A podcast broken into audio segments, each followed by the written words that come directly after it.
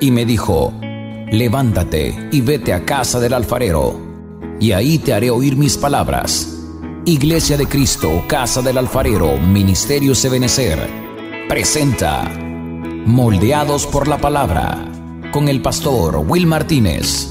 Un mensaje que transformará tu vida. Comenzamos.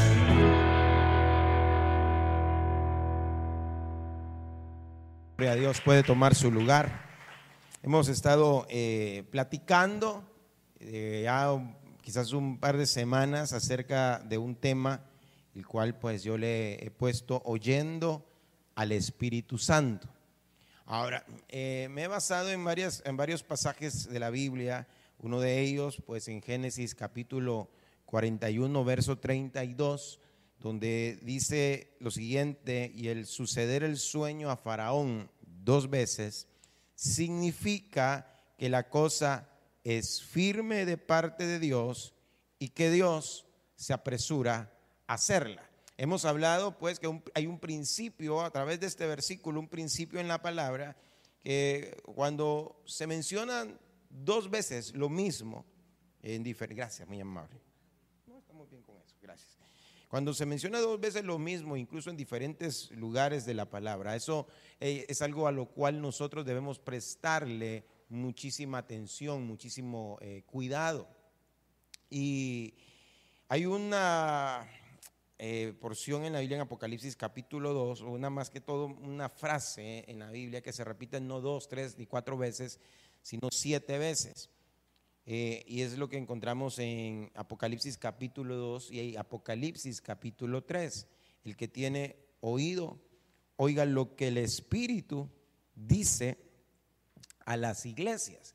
Y pues usted lo puede encontrar en, todo el capítulo 2 de Apocalipsis, en el capítulo 3, pero por lo menos en Apocalipsis, aparece en Apocalipsis 2, verso 7, verso 11, verso 17 y verso 29. Y en Apocalipsis 3 aparece en el verso 6, en el verso 13 y en el verso 22. Eh, y es bien interesante porque no solamente, como le digo, esta frase aparece una, dos veces en la Biblia, sino siete veces y solamente en esos dos capítulos. Ahora, eso me lleva a mí, le decía eh, días atrás, el poder entonces observar qué es lo que el Espíritu está hablando hoy en este tiempo, qué es lo que el Espíritu quiere decirle a la iglesia, porque ese es el llamado, el que tiene oído, que oigan lo que el Espíritu está diciendo a las iglesias. Entonces, por ahí le mostraba un cuadrito de muchas cosas que podemos encontrar en la palabra, pero me he centrado en una específicamente que es Jesús es Señor. Una de las cosas que el Espíritu Santo está hablando, está diciendo ahí en este tiempo, es que Jesús es Señor. Y hemos visto eh, aquel pasaje de 1 Corintios capítulo 12, versículo 3, donde se nos enseña lo siguiente, por tanto os hago saber que nadie hablando por el Espíritu de Dios dice Jesús es anatema. Y nadie puede decir Jesús es el Señor excepto por el Espíritu Santo. Entonces, con ese verso, pues, y podríamos encontrar muchos más, pero con ese verso podemos entender que una de las cosas que el, Espíritu Santo está hablando hoy es que Jesús es el Señor y nosotros debemos entender lo que implica de que Jesús sea el Señor.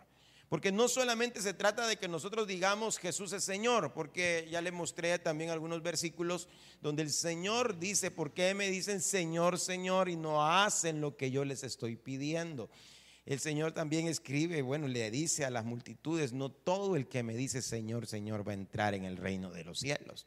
Entonces necesitamos saber qué es lo que implica realmente el señorío de Jesús. Y una de las cosas que podemos ver es, eh, o podríamos entender ese señorío de Dios, de Jesús en nuestra vida, son todos los beneficios que puede traer. Y hemos estado hablando también de algunos beneficios, que Él nos limpia, que Él nos sana, que Él nos auxilia. He estado platicando en los continuos de la mañana y la tarde también eh, de otros, eh, otras eh, características que tiene aquel que ha recibido a Jesús como su Señor, como lo guarda del mal, lo fortalece, nos quita de la culpa, nos justifica, nos da entendimiento, destruye a nuestros enemigos. Pero hay una específica que yo estuve hablando quizás el primer día, la mencioné, así quizás eh, a pequeños rasgos, la volví a mencionar el domingo, pero el Señor ese día me ha estado inquietando que continúe hablando de esto. Y quisiera que fuera conmigo a Marcos capítulo 7. Recuerde, una de las cosas que el Espíritu Santo está diciendo hoy en este, en este tiempo es Jesús es Señor. Jesús es Señor. Y el, y el que Jesús sea nuestro Señor trae muchos beneficios. Nos sana, nos perdona, nos justifica, eh, nos consuela, nos fortalece, nos anima. Pero uno de esos beneficios lo encontramos acá en Marcos capítulo 7, verso 24 y verso 20, al 29. Dice, levantándose, le leo la versión de las Américas, levantándose de ahí, se fue a la región de Tiro y entrando en una casa no quería que nadie lo supiera, pero no pudo pasar inadvertido, sino que enseguida, al oír hablar de él, una mujer cuya hijita tenía un espíritu inmundo, fue y se postró a sus pies. La mujer era gentil, es decir, no era hebrea, era sirofenicia de nacimiento, y le rogaba que echara fuera de su hija al demonio. Y él le decía, deja que primero los hijos se sacien, pues no está bien tomar el pan de los hijos y echarlo a los perrillos. Pero ella respondió y le dijo, es cierto, Señor. Lo reconoció como Señor. Es cierto, Señor. Pero aún los perrillos debajo de la mesa comen las migajas de los hijos. Y él le dijo, por esta respuesta, vete, el demonio ha salido de tu hija. Oh, qué maravilloso, hermano, qué tremendo. Porque lo que vemos acá realmente nosotros es algo eh, bien eh, curioso. Algunos pueden pensar que es una falta de respeto del Señor hacia, hacia la mujer, pero el Señor realmente tenía, él, él, era consciente cuál era su llamado, cuál era el trabajo que el Padre le había dado y, y, todo y Dios es un Dios de orden y todo iba, iba a caer de acuerdo pues a su propio peso, todo se iba a dar dando en el tiempo, en el tiempo correcto, en el tiempo estipulado. Pero hay algo que yo puedo encontrar acá en, este, en esos versículos que acabamos de leer, porque esta mujer le pide algo al Señor, le ruega algo al Señor, y era de que echara fuera un demonio, un espíritu inmundo de su hija. Y, las palabras del Señor para mí son bien, bien tremendas porque él, él le dice, deja que primero los hijos se sacien pues no está bien tomar el pan de los hijos y echarlo a los perrillos. Lo que le está diciendo es que primero se sacian los hijos, que coman los hijos de este pan y después va tu turno. Es, decir, ponete en la cola. No te toca. Tienes que ir hasta allá atrás. Ahorita van los hijos. Si sobra, si queda, pues, y va a quedar, te toca, te vamos a dar. Pero ahorita es para los hijos. Ahora, lo que me llama la atención a mí es de que lo que ella estaba pidiendo era un, milagro de liberación. Lo que ella estaba pidiendo era que el Señor echara fuera un demonio de su hija, ni siquiera de ella, era de su hija. Y el Señor le dice, deja que primero se sacien los hijos. Pero le dice, porque el pan es para los hijos. No es correcto tomar el pan de los hijos y echarlo entonces a los, a los perrillos. Y le dice, está bien, pero con migajas, le dijo esta mujer, me conformo, porque aún los perrillos comen de las migajas que caen de la mesa de sus amos. Entonces, yo veo acá una bendición para los hijos, una bendición de parte de Dios para los hijos pero es una bendición para aquellos también que reconocen el señorío de Jesús en sus vidas. Y es que ellos tienen derecho al pan de la liberación. Y de eso quiero platicarle en estos minutos, siempre en ese, en ese orden de edad de que el Espíritu Santo lo que está diciendo, pues eh, eh, son varias cosas, pero una en la que no hemos entrado es que Jesús es Señor. Y, y uno de tantos beneficios de que Jesús sea nuestro Señor es que nosotros tenemos derecho al pan de la liberación. Dígale al que está al lado suyo, tú tienes derecho al pan de la liberación. ¿Qué significa eso? Tú tienes derecho de, parte de Dios, pues la bendición de parte de Dios de ser libre. Ser libre. Si eres hijo, tú puedes participar de ese pan que te da libertad. Por eso dice la Biblia, si el Hijo os libertare, seréis verdaderamente libres. Ah, hermano, entonces, yo quiero hablarle en esta, en esta noche del pan de la liberación. Porque usted es hijo. Usted es hijo, es hija. Entonces usted tiene derecho a ese pan de la liberación. Es decir, tiene el derecho que los demonios no le estén atormentando. No le estén molestando. No le estén robando la paz. Ahora, vea lo que, aquí, aquí viene un conflicto, porque entonces viene la gente y dice, y, por eso me, eh, quiero entretener un poquito en, esta, en este punto de la enseñanza que hemos llevado ya por varias semanas, porque en una sobremesa que teníamos me preguntaron, ¿y, y los cristianos pueden tener demonios? Pues, un cristiano puede ser atormentado por demonios. Y le decía yo, sí, Sí, eh, eh, mire, un cristiano no puede estar poseído. Si, si de verdad es un hijo de Dios y, de verdad ha nacido de nuevo, esa, esa, persona no puede estar poseída. Cuando hablamos de una posesión es porque el, el, demonio, el espíritu inmundo, son también dos cosas distintas, ha venido a apoderarse del espíritu de la persona y, del espíritu y eso pues incurre en lo demás, que es el alma y también el, cuerpo. Pero, pero un cristiano no puede estar poseído. Es decir, un demonio, un espíritu inmundo no podría llegar hasta donde está el espíritu, o sea, su espíritu. ¿Por qué? Porque ahí es donde habita Cristo. Desde el momento que usted, eh, nosotros tenemos esa frase, eh, es que yo le abrí mi corazón al Señor, pero realmente el Señor donde entró fue en tu espíritu. Y de ahí empieza una obra de adentro hacia afuera. Que Él comenzó, aquel que comenzó la buena obra la va a perfeccionar en tu vida. Pero es de adentro hacia afuera. La religión lo que busca es cambiarte de afuera a adentro. Y la cosa es que se queda solamente afuera, porque adentro no puede hacer nada. No tiene el poder la religión para poder hacer cambios internos. Ahora, Dios trabaja de, adentro hacia afuera. Entonces, un cristiano sí podría tener problemas con demonios. A nivel de su alma y a nivel de su cuerpo. Ahora, le voy a mostrar en la Biblia que eso es posible. Lucas capítulo 13. Lucas capítulo 13. Porque es fácil decirlo desde aquí el púlpito, decirle, sí, hermano, un cristiano puede estar endemoniado se le pueden de repente trabar los ojos. Y yo sé que ese concepto muchos teólogos, tal vez algunos pastores dirán, no, eso es imposible. Bueno, dejemos que la Biblia nos lo diga.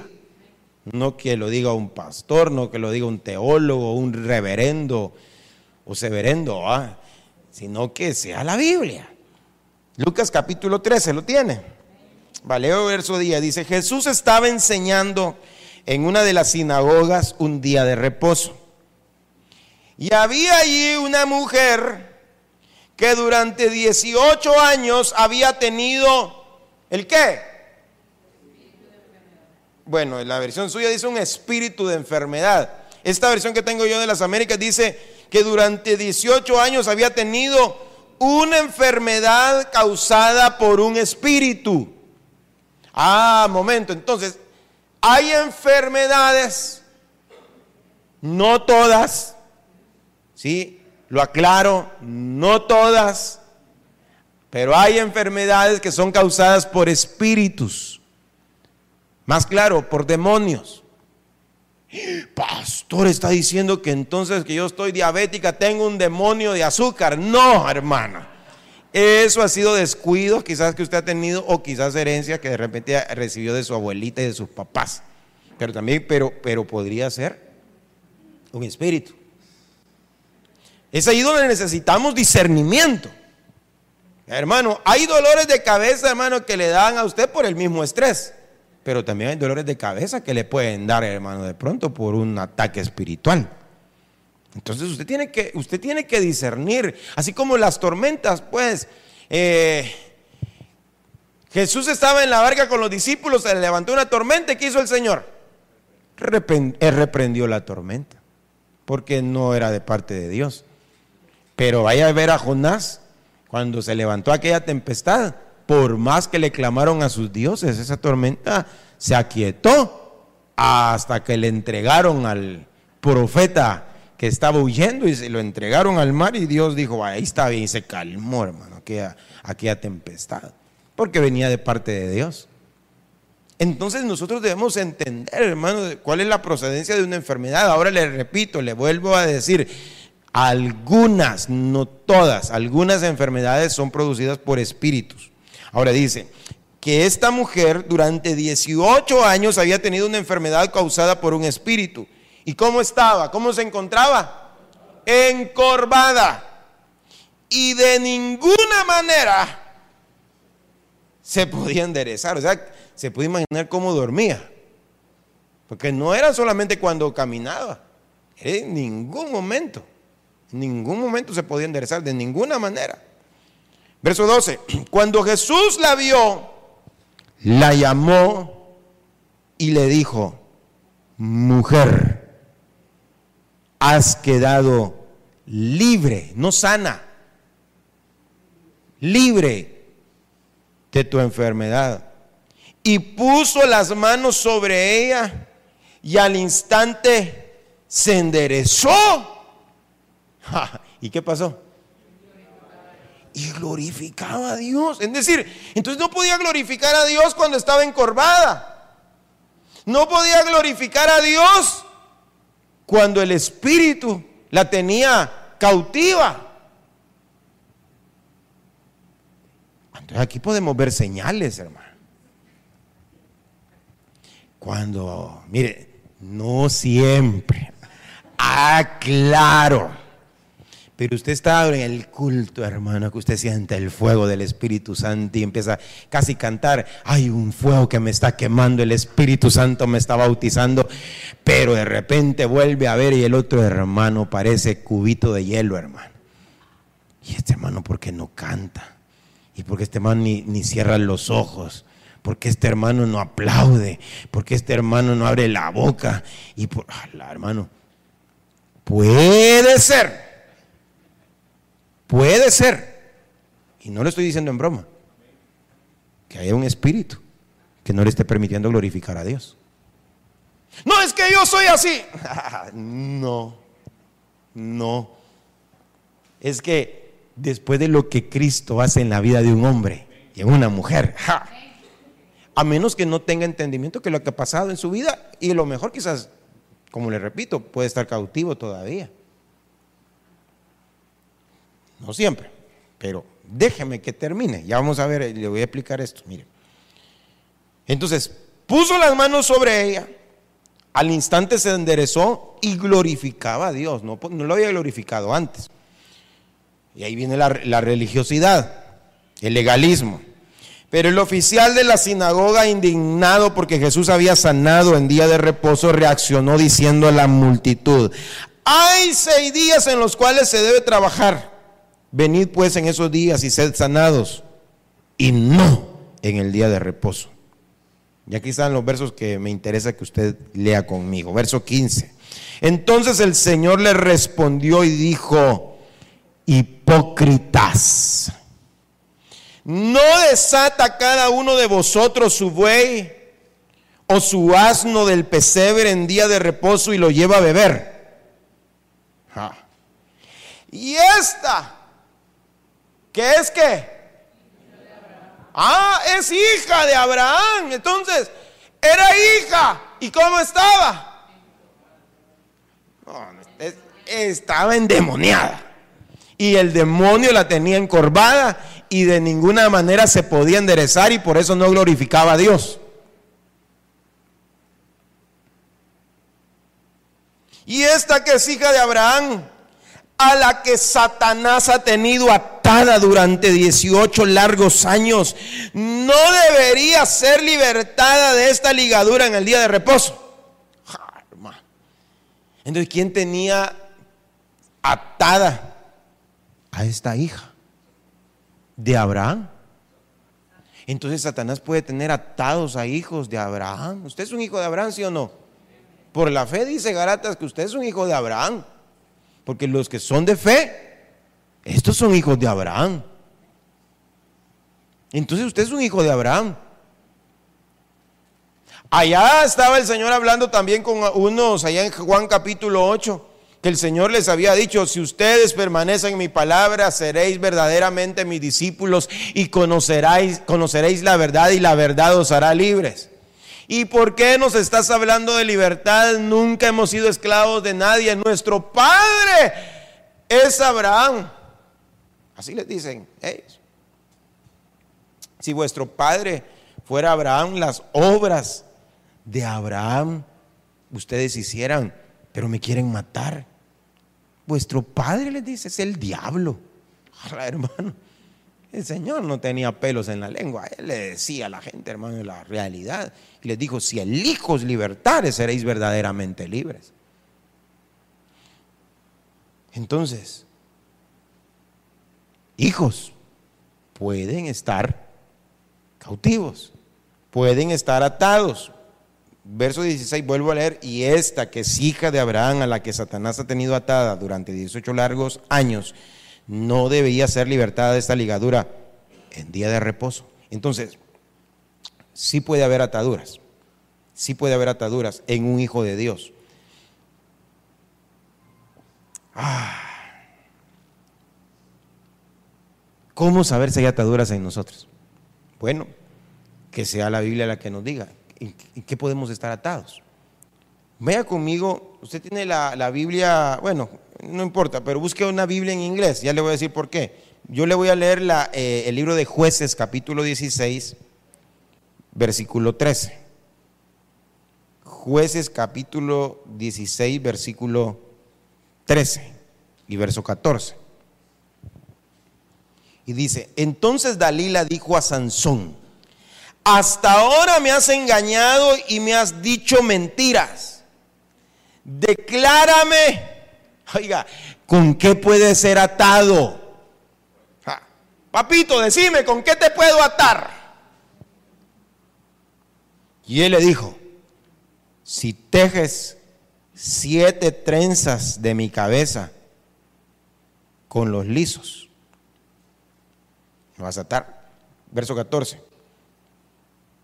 Entonces, cuando Sansón se durmió, ella entretejió las trenzas en el tejido del telar y sujetó el telar al suelo.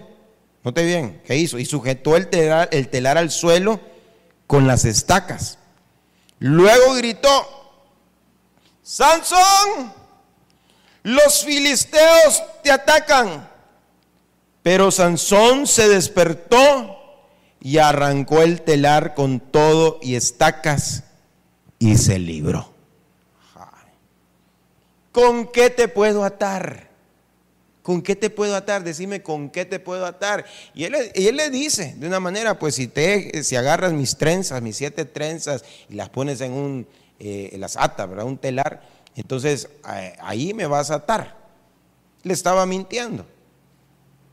Le estaba engañando otra vez. Pero fíjese que lo, lo ata por un momento, lo ató. Y mientras estaba dormido, estaba atado.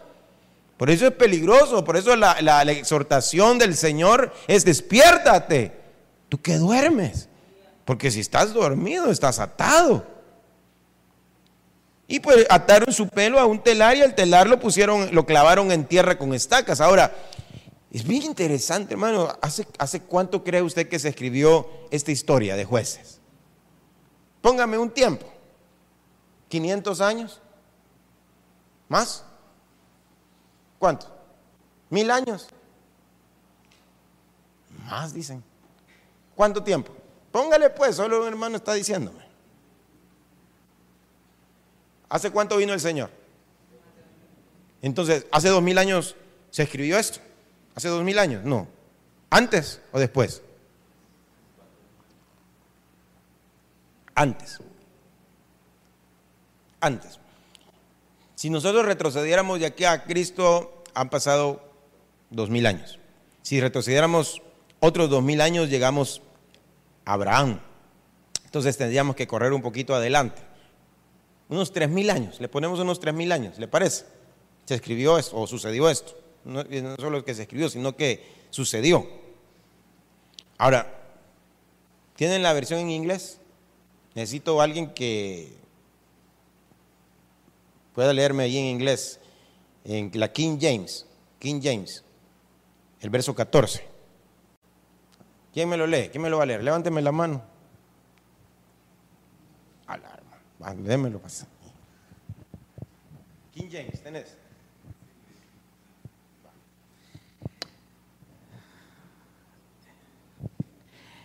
Dice, ¿en inglés o la traduzco? Ah, ok. Dice, she fasted uh, with the head, no, perdón. She fasted with a pin and said unto him, the, feel, the, the fearlessness be upon uh, thee, Samson. And he walked um, out for out of his uh, sleep and went away with the pin and the bam with the web. Me vas a, ayudar. Y los que tienen ahí un poquito de conocimiento también me van a ayudar. Que te oí que, mencionaste. Y es esa dapin. ¿Qué es lo que está traduciendo ahí dapin en el español, ya en la, versión español? ¿Ah? Clavo o estaca. Dapin. Ahora, usted tiene teléfono y tiene pin en su teléfono. Lo desbloquea. ¿Para qué le ocupa el pin? Para que usted aprieta eh, cuatro dígitos o cinco, no sé cuánto le ha puesto, seis. Pero usted, algunos le ponen eso para bloquearlo y para desbloquearlo. Otros solamente, pues, depende del teléfono, solamente pues se lo pide para acceder si es que no tiene un reconocimiento de, que de rostro, qué sé yo. Pero viene usted y le, y le pone un, un, pin. Pero los, los, los, lo, con eso lo cierra o lo abre. Fíjese qué tremendo. Y eso es lo que ocupa, este, se ocupa para, para poder aprisionar a este, a este hombre. Un pin. Pero al final la palabra que utiliza eh, es interesante también en ese versículo, si usted tiene una versión en inglés, es da web. Si usted me busca en un diccionario así de la, en la RAE, la lengua la Real Academia Española, ¿qué es la web? ¿Lo tenés ahí? Redes, pero, pero, ah, pero, ah, pero no, pero digamos, ¿qué significa, digamos, la web? Si, si ustedes buscan en, internet, ¿qué es la web?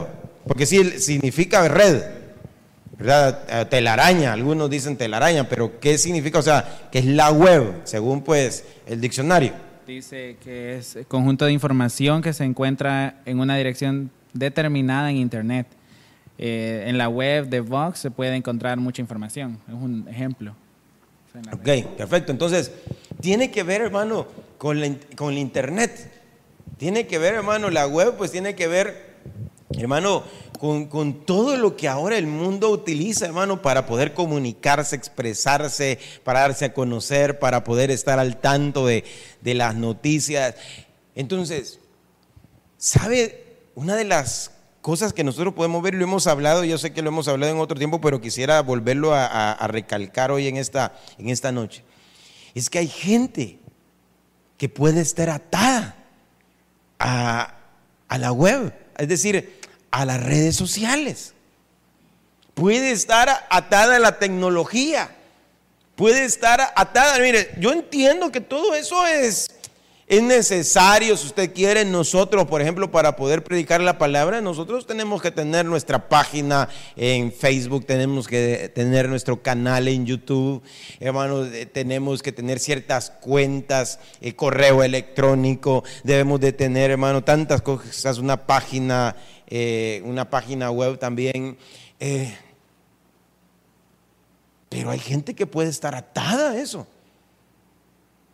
¿Por qué? Porque, hermano, es, eh, ayer hablábamos con uno de los jóvenes, creo que ah, con Elmer veníamos hablando y mi esposa veníamos platicando ayer un momentito dado, cómo muchas profesiones que han estado latentes y presentes, hermano, en la sociedad por muchas décadas, están eh, eh, en peligro de extinción ya.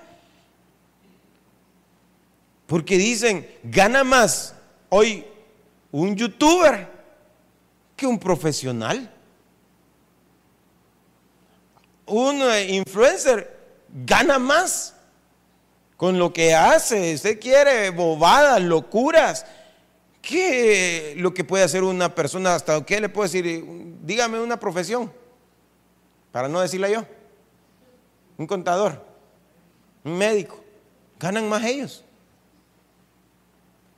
Mujeres se meten, quizás se suscriben, no sé cómo es la cosa, eh, a una, a una página donde pueden vender sus fotografías. Hermano, les pagan por mostrar. Y ganan pisto. Y, y, vaya, y hay gente que está presa a eso. Pero hay gente que sigue todo eso. Gente dentro del mismo pueblo cristiano que lo que hacen a veces es, es crear incluso perfiles falsos para que no sepan que son ellos los que están siguiendo a veces esos tipos de páginas. Esa es una atadura. Dentro del pueblo de Dios hay ese tipo de ataduras. Entonces, pero a lo que voy es que de esa manera es como ata el enemigo. Es de esa manera que el enemigo puede atar a un cristiano y de pronto el cristiano verse sumergido en una situación, hermano, donde hay demonios o hay espíritus inmundos que empiezan a atormentarle. ¿Por qué? Porque esas, esas costumbres, esas prácticas, eso que está haciendo en lo secreto, hermano, mire, ese es el gigante que no puede vencer. Ese yo le digo, es como el eh, la gota, hermano, usted se tomaría un vaso, hermano, que sea 99.99 agua pura y un 0.01% de agua de la letrina. Usted se lo tomaría si alguien le dijera. ¿Verdad que nadie? Si, si nosotros supiéramos, no lo hacemos. No importa cuánto sea el porcentaje que sea de pureza, si tiene solamente parte de ese porcentaje que está contaminado, hermanos, nosotros sabemos que nos va a hacer pedazos. Y lo mismo sucede con el pecado oculto. Y hay muchos, hermanos, que a través de eso abren puertas para que el enemigo venga y los ate. Y después dice, no sé por qué ya no puedo orar. No sé por qué leer la palabra me da sueño no sé por qué quiero leer y, y, viene un montón de pensamientos y no, y, no, y no puedo. Claro, estás atado. Pero si tú reconoces a Jesús como tu Señor, Él puede liberarte. Él puede romper esas amarras, Él puede romper esas ataduras, Él puede romper esos lazos que están poniendo, porque interesante, porque el, cabello en la Biblia también es sinónimo de pensamientos. Y lo que hicieron con Sansón fue clavarle los pensamientos a la tierra. Es decir, no hermano, no pueden pensar en las cosas de arriba, no pueden pensar en las cosas de Dios, porque sus pensamientos están tan contaminados.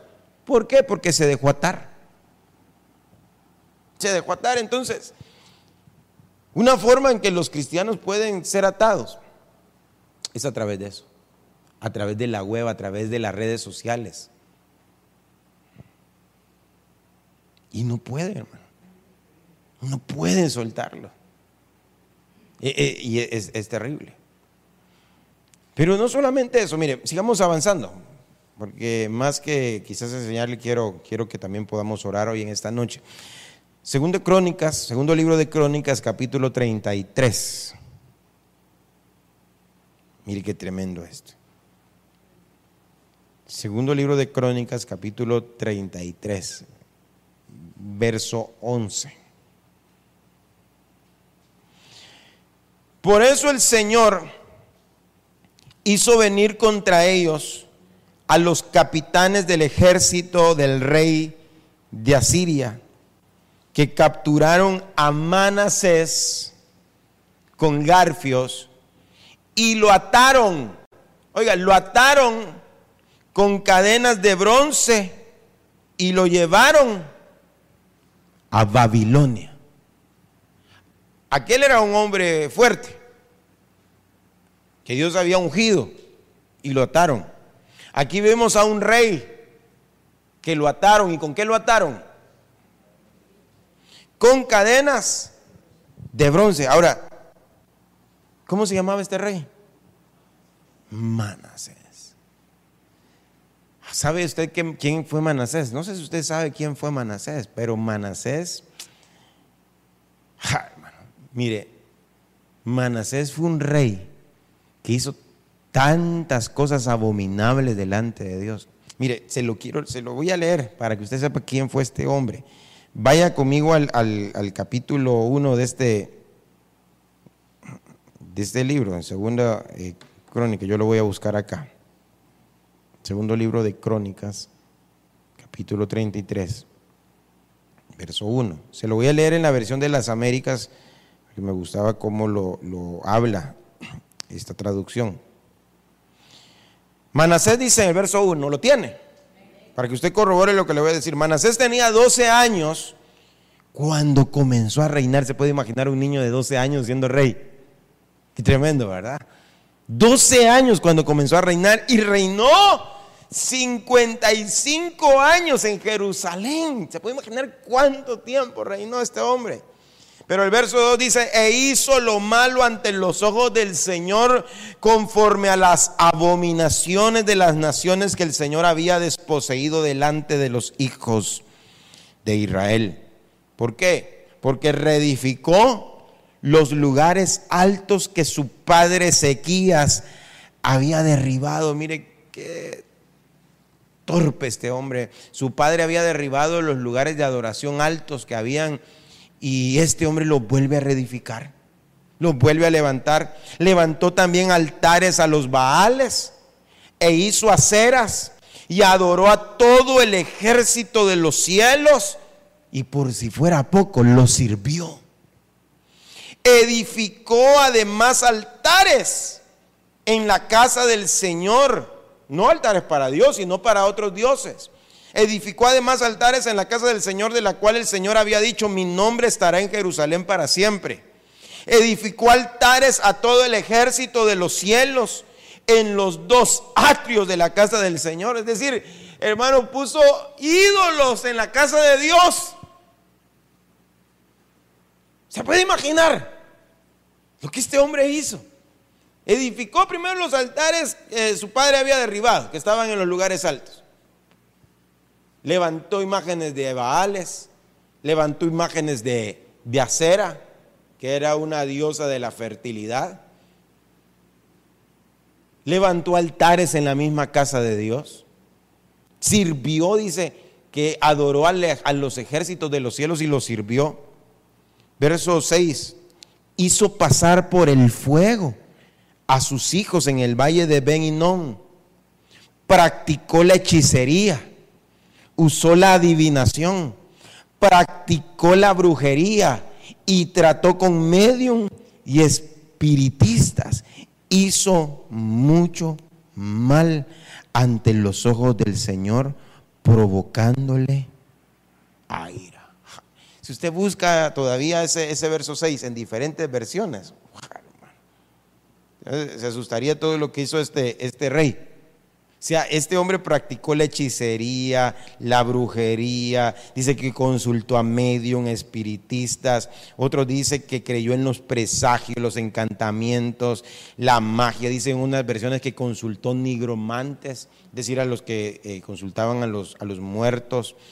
Hermano, este hombre, mire, este hombre, en pocas palabras, conoció las cosas profundas de Satanás, las profundidades de Satanás, como le dicen a una, a una de, las, de las iglesias. No sé si usted se, se recuerda.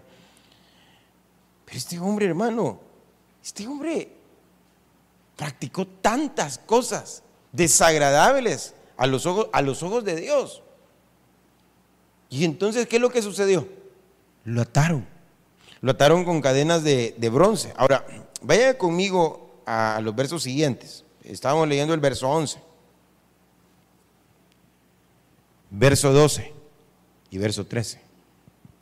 Cuando estaba en angustia, Manasés imploró al Señor su Dios y se humilló grandemente delante del Dios de sus padres.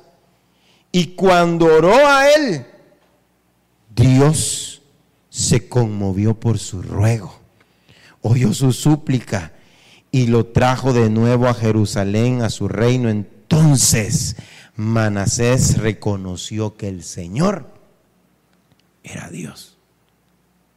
Oh, hermano. O sea, Dios lo liberó. Dios rompió las cadenas de bronce que habían sobre él. ¿Por qué? ¿Por qué? Se humilló. Imploró primero al Señor y se humilló grandemente delante de Dios.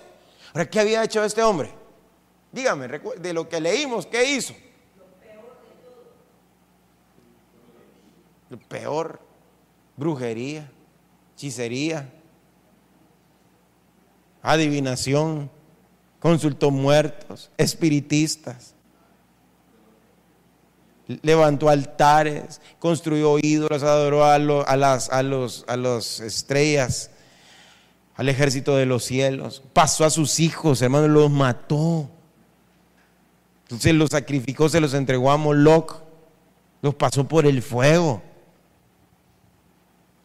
Y mire cómo paró. Pero estando en la angustia, se acordó del Dios de su padre. Le rogó, se humilló grandemente y ¿sabe qué hizo Dios? Le dio la espalda. Le dijo, ah, hoy sí, ¿verdad? Hoy sí me andas buscando. Pues no, hoy fregate, no. Oyó su súplica y lo liberó. Yo no sé si usted ha hecho lo de Manasés, pero si Manasés alcanzó misericordia, usted puede alcanzar misericordia. Ahora, usted me está diciendo, no, pastor, pero yo no le he hecho a nada de eso. No, pero espéreme, lo que, a lo que quiero llevarlo es a lo siguiente. Porque a mí, a mí me llamaba la atención este hombre porque, ¿quién fue el papá de este, de este muchacho? Ezequías. Si va usted al segundo libro de Reyes, capítulo 20, Vaya al libro de Reyes, segundo libro de Reyes, capítulo 20. Mire lo que le dicen al papá de este muchacho, es decir, al papá de Manasés.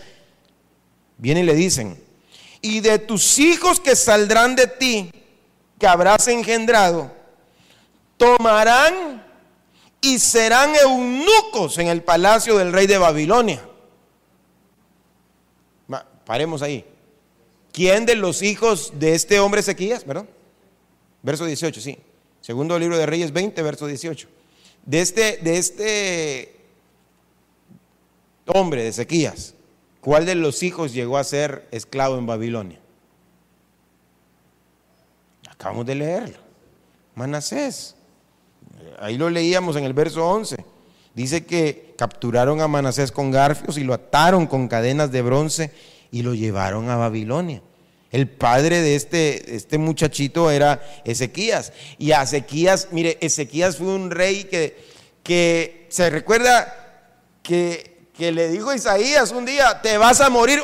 Así dice el Señor, ordena tu casa, porque ciertamente morirás y no vivirás.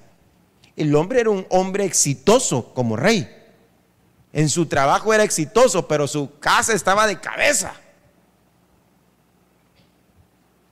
Y entonces Dios le dice, ordena tu casa porque vas a morir. Y el hombre dice que se, se vuelve a la pared y empieza a llorar. Y le empieza a rogar al Señor. Y Isaías no había terminado de salir del palacio cuando Dios le habla a Isaías. Y le dice, regresa, porque he oído la súplica que me ha hecho Ezequías.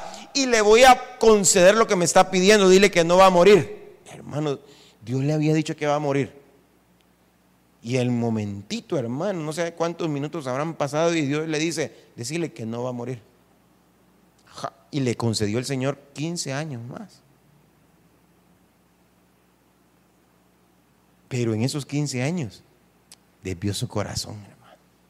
Y entonces viene otra vez el profeta y le dice estas palabras, de tus hijos, por lo que has hecho, de tus hijos que saldrán de ti, que todavía llevas en los lomos, que habrás engendrado, no habían ni siquiera nacido tomarán y serán eunucos en el palacio del rey de Babilonia. Y entonces Ezequías dijo a Isaías, la palabra de Jehová que has hablado es buena, le dijo. Porque después habrá, dijo, habrá al menos paz y seguridad en mis días. Mire qué tata más chueco este va. Porque dijo, al menos a mí me va a ir bien, a mis hijos se los va a llevar la, la ciguanaba, pero pero a mí me va a ir bien. Y entonces, viene la Biblia y nos dice que Manasés lo ataron con cadenas de bronce y lo llevaron a Babilonia.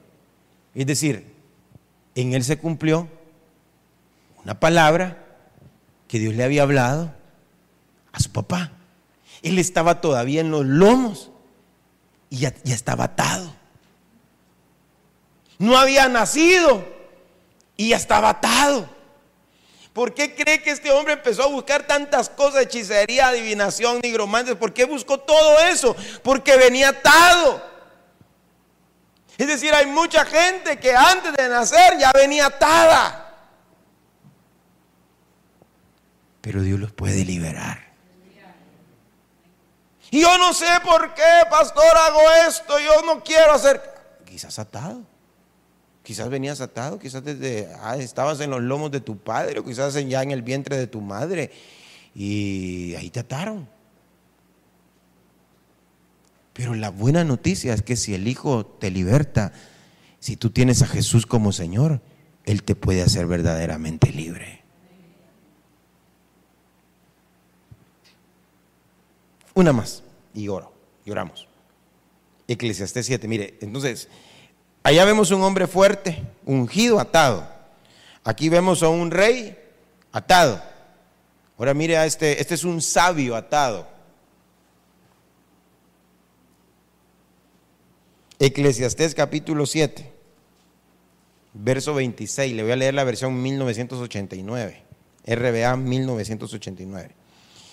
Y dice, y yo he hallado más amarga que la muerte a la mujer que es una trampa, cuyo corazón es una red y cuyas manos son ataduras. Santo Dios. El que agrada a Dios escapará de ella, pero el pecador quedará atrapado por ella. He hallado más amarga que la muerte. ¿A quién? No, pero no está hablando de una manera general. Está hablando de un tipo de mujer. ¿Qué característica tiene esa mujer? Hay mujeres que tienen estas características. Son una trampa. Su corazón, hermano, es una red. Y sus manos son ataduras. Dice otra, sus brazos son cadenas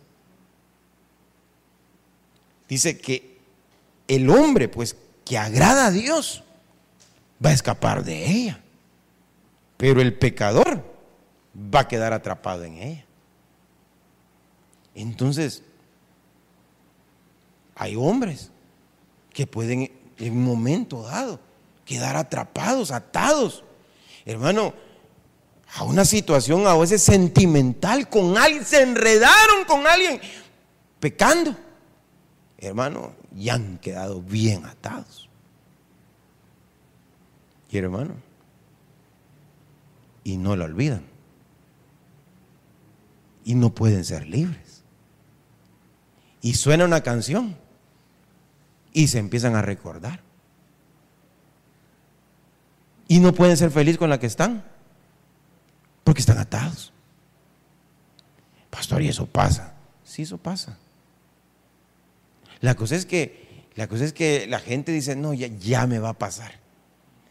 No, es que hay una atadura y debe reconocerse de dónde viene esa atadura. Y mire, y así podíamos empezar a hablar muchas cosas, pero quiero llevarle un pasaje más con esto y con esto cerrar. Tal vez me ayuda Samuel aquí con el piano, solo Samuel que me ayude con el piano, por favor. Vaya conmigo al libro, al Evangelio, perdón, de Mateo, Evangelio de Mateo.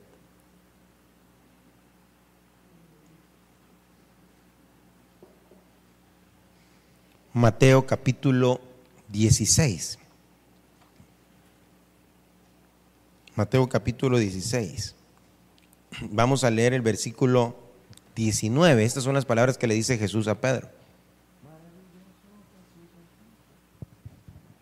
Yo te daré las llaves del reino de los cielos. Y lo que ates en la tierra será atado en los cielos. Y lo que desates en la tierra será desatado en los cielos. Entonces, esto lo que muestra es que Dios puede hacer una operación aquí en la tierra para poder liberar a alguien que ha estado atado. Y, ese, y esa aprobación o ese respaldo va a estar en los cielos, si es que lo está haciendo el ministro adecuado, que le, que le han dado autoridad para poder desatar. Es decir, hay una autoridad para atar, pero hay una autoridad también para desatar. Cuando nosotros reconocemos a Jesús como Señor, no importa qué tipo de ataduras podemos tener, si nosotros tomamos la actitud como un manasés que se humilló delante de Dios, que rogó y suplicó, si nosotros tenemos ese encuentro con Jesús el Señor como lo tuvo esta mujer de Lucas capítulo 13, podemos llegar a ser libres de toda atadura. Ahora, hay muchas ataduras. Yo no tengo el tiempo para hablarle de todas las ataduras. Si, quiero seguirle hablando de esto. Porque una de las cosas que el Señor está buscando es que seamos libres. Seamos libres. Vuelvo a la pregunta que le hice hace, hace un momento, hace minutos atrás. ¿Será que un cristiano puede estar atado? Sí. ¿Será un cristiano que puede estar atado por demonios? Sí. Pero Hoy deberíamos de preguntarnos, ¿y será que el Señor puede liberarnos? Sí.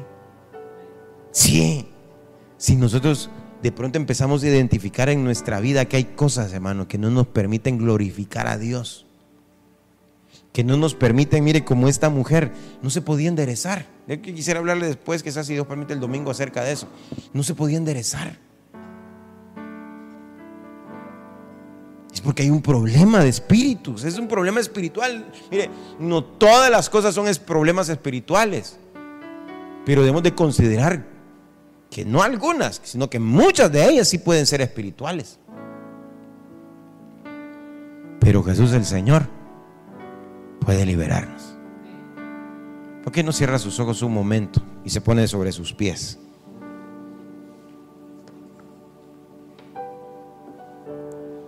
Dios quiere traer libertad a nuestra vida. Dios quiere traer libertad a tu corazón.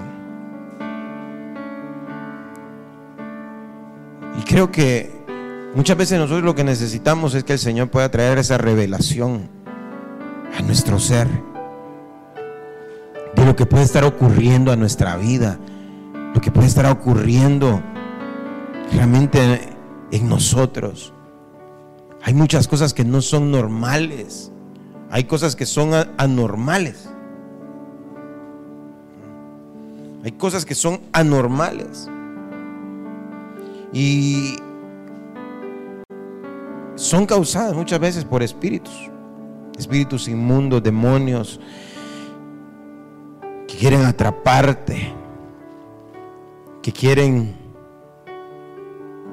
capturar tu mente, tus pensamientos, tu alma, tu corazón, para que no glorifiques a Dios en tu vida. Pero hoy en esta noche, tú puedes decirle, Señor, yo quiero ser libre. Iglesia de Cristo, Casa del Alfarero, Ministerio Sebenecer presentó Moldeados por la Palabra con el pastor Will Martínez. Escríbenos a nuestro correo electrónico. Visítanos en nuestra página web.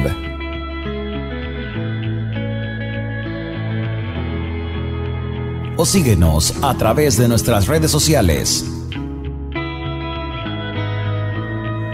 Esperamos que este mensaje haya sido de bendición para tu vida.